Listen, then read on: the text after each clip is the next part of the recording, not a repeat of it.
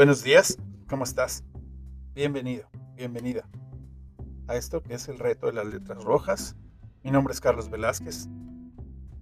Hoy comenzaremos con el día 15 de esta jornada de 40 días que transformará tu vida. El tema de hoy es no juzgar, basado en la lectura de Mateo 7.1. La reflexión dice así. Si me preguntas cómo describiría a Dios, yo pienso a través de la palabra gracia. El Evangelio son las nuevas noticias de que Jesucristo vino a darnos a todos gracia y por esta gracia nosotros somos salvados. Gracia es el regalo gratuito de Dios.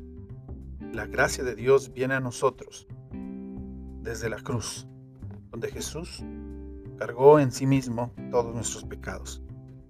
El regalo de gracia nos llama a vivir una vida como Jesús. Si la gracia es algo que nosotros no merecemos, lo opuesto sería obtener algo que merecemos. Y eso se llama juicio. Y la iglesia es conocida por ser juzgadora. Esta es una de las primeras palabras que mucha gente utiliza a la hora de describir la iglesia. Si Dios es conocido por la gracia, ¿no debería ser la iglesia conocida por la gracia también? Entonces, ¿por qué los seguidores de Jesús son conocidos exactamente por lo contrario? Esto me frustra me entristece, dice el pastor Sender. ¿Cómo es posible que en el mundo la iglesia sea conocida exactamente por lo opuesto a lo que Dios reconoce? La gracia. Se ha dicho que el verso de la Biblia más referenciado es Juan 3.16. Juan 3.16. Sin embargo, quiero decirte que es Mateo 7.1, que dice, no juzgues para que no seas juzgado. Los no creyentes están preocupados por caminar en las puertas de nuestras iglesias o de convivir con personas cristianas porque están temerosas acerca de lo que van a pensar de ellos. Recuerdo un comercial hace varios años. Un hombre preparando una cena, está picando vegetales con un cuchillo grande, mientras la salsa de tomate hierve a fuego lento en la estufa.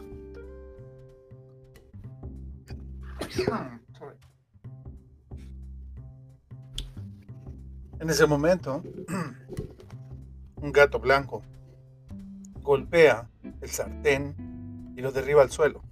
Y entonces ese se convierte en un desastre. El hombre levanta al gato embarrado de salsa de tomate y en ese momento su esposa abre la puerta y lo ve a él sosteniendo al gato lleno con salsa de tomate en una mano y del otro lado un cuchillo largo el otro las cosas no son siempre como parecen.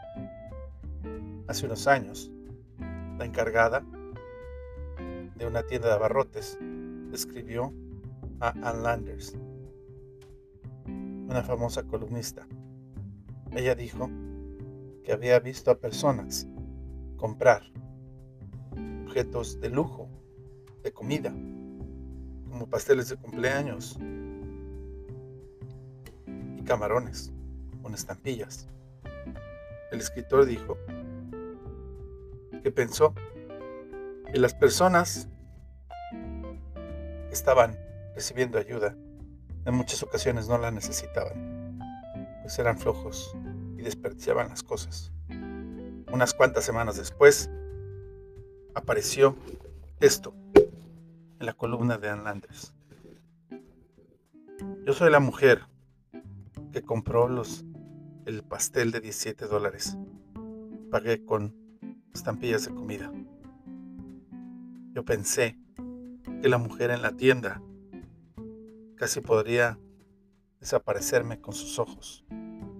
Ella no sabía que el pastel era para mi pequeña hija y su cumpleaños. Iba a ser el último.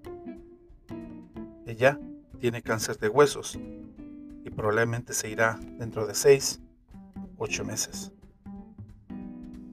Así que a veces no sabemos lo que otras personas están luchando. En el verso de Mateo 7 dice, ¿por qué notas la paja en el ojo de tu hermano y tú tienes una viga en el tuyo? Este es uno de los más sarcásticos dichos de Jesús y me encanta. Porque si tienes un bicho en tu ojo, en realidad es una molestia grande, ¿no crees? Tu vista entonces se pone borrosa y tus ojos comienzan a darte comezón. Ahora imagínate teniendo una viga en el ojo. Si sufres por causa de un bicho, entonces piensa en tener, ¿qué sería tener una viga? Todo el mundo lo vería. Le pegaría a muchas personas. Perderías la vista en ese ojo. ¿No harías lo necesario para quitarlo? ¿Removerlo? debería de ser el enfoque de cada pensamiento. Y es lo que Jesús está enseñándote. Él quiere darte una oportunidad a través de su gracia, esa gracia que Jesús ganó para ti, para vivir una vida sin la viga. Así que en lugar de estar preocupado acerca de esta pequeña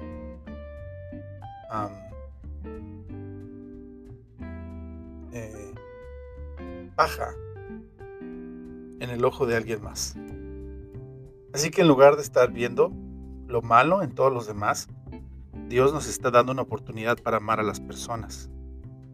Él ha removido tu viga por la preciosa sangre de Jesús y te da una oportunidad para compartir las buenas nuevas con todos los demás. ¿Qué tal si en lugar de juzgar a las personas, la iglesia fuera conocido por aceptar a las personas donde están? ¿Qué tal si paramos de querer cambiar a las personas y solamente las aceptamos? ¿Qué tal si recordamos que el Espíritu Santo es quien las cambia y no nosotros? Así que no es tu trabajo juzgar a otras personas por el polvo de sus ojos. Tu trabajo es amar a las personas de la misma manera en la que Dios te ama. Mateo 7, el 1 al 5 dice, no juzgues, o también serás juzgado. Porque de la misma manera que tú juzgas a otros, tú serás juzgado. Y con la medida que usas, también serás medido. ¿Por qué miras la viga? ¿Por qué miras la paja en el ojo de tu hermano y no pones atención a la viga de tu propio ojo? ¿Cómo puedes decir a tu hermano, déjame tomar esta paja de tu ojo cuando todo el tiempo hay una viga en el tuyo. Hipócrita, primero toma la viga fuera de tu propio ojo y entonces verás claramente para remover la paja del ojo de tu hermano. Así que, ¿por qué no vas ahora y clavas una viga en tu ojo y caminas con ella todo el día y miras cómo la gente reacciona?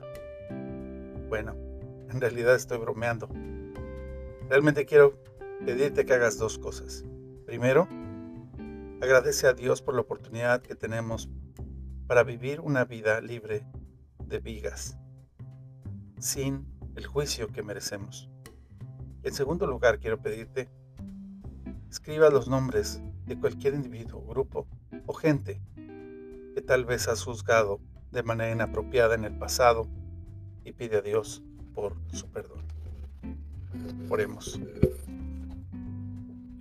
Dios eterno y Padre celestial, te damos muchas gracias por la gracia que nos has dado, este regalo inmerecido, Señor, de perdón, porque Señor, tú no nos miras con ojos de rechazo, antes bien nos recibes en la manera que estamos. Y Señor, de manera paulatina, tu Espíritu Santo nos habla a través de tu palabra y nos muestra, Señor, nuestra necesidad de ti. Ayúdanos, Señor, también a ser movidos a misericordia. Perdónanos si hemos juzgado a otras personas, si no hemos sido empáticos con las necesidades de otros y somos apresurados para ver, Señor, la paja en el ojo ajeno, dejando de reconocer la viga que existe en el nuestro. Señor, desarrolla en nosotros, te rogamos, un corazón como el de Jesús, para abrazar a las personas, recibirlas y amarlas, y llevarlas a ti, a tu cruz, a tu palabra, donde pueden encontrar, Señor, el consejo, corrección, o el abrazo, o el perdón que su vida necesita. Te lo pido, Señor, todo en el nombre poderoso de Cristo Jesús, nuestro Señor. A la gloria y la honra. Amén. Amén y amén. Y hasta aquí el día de hoy. Nos vemos muy pronto. Dios te bendiga. Bye. thank you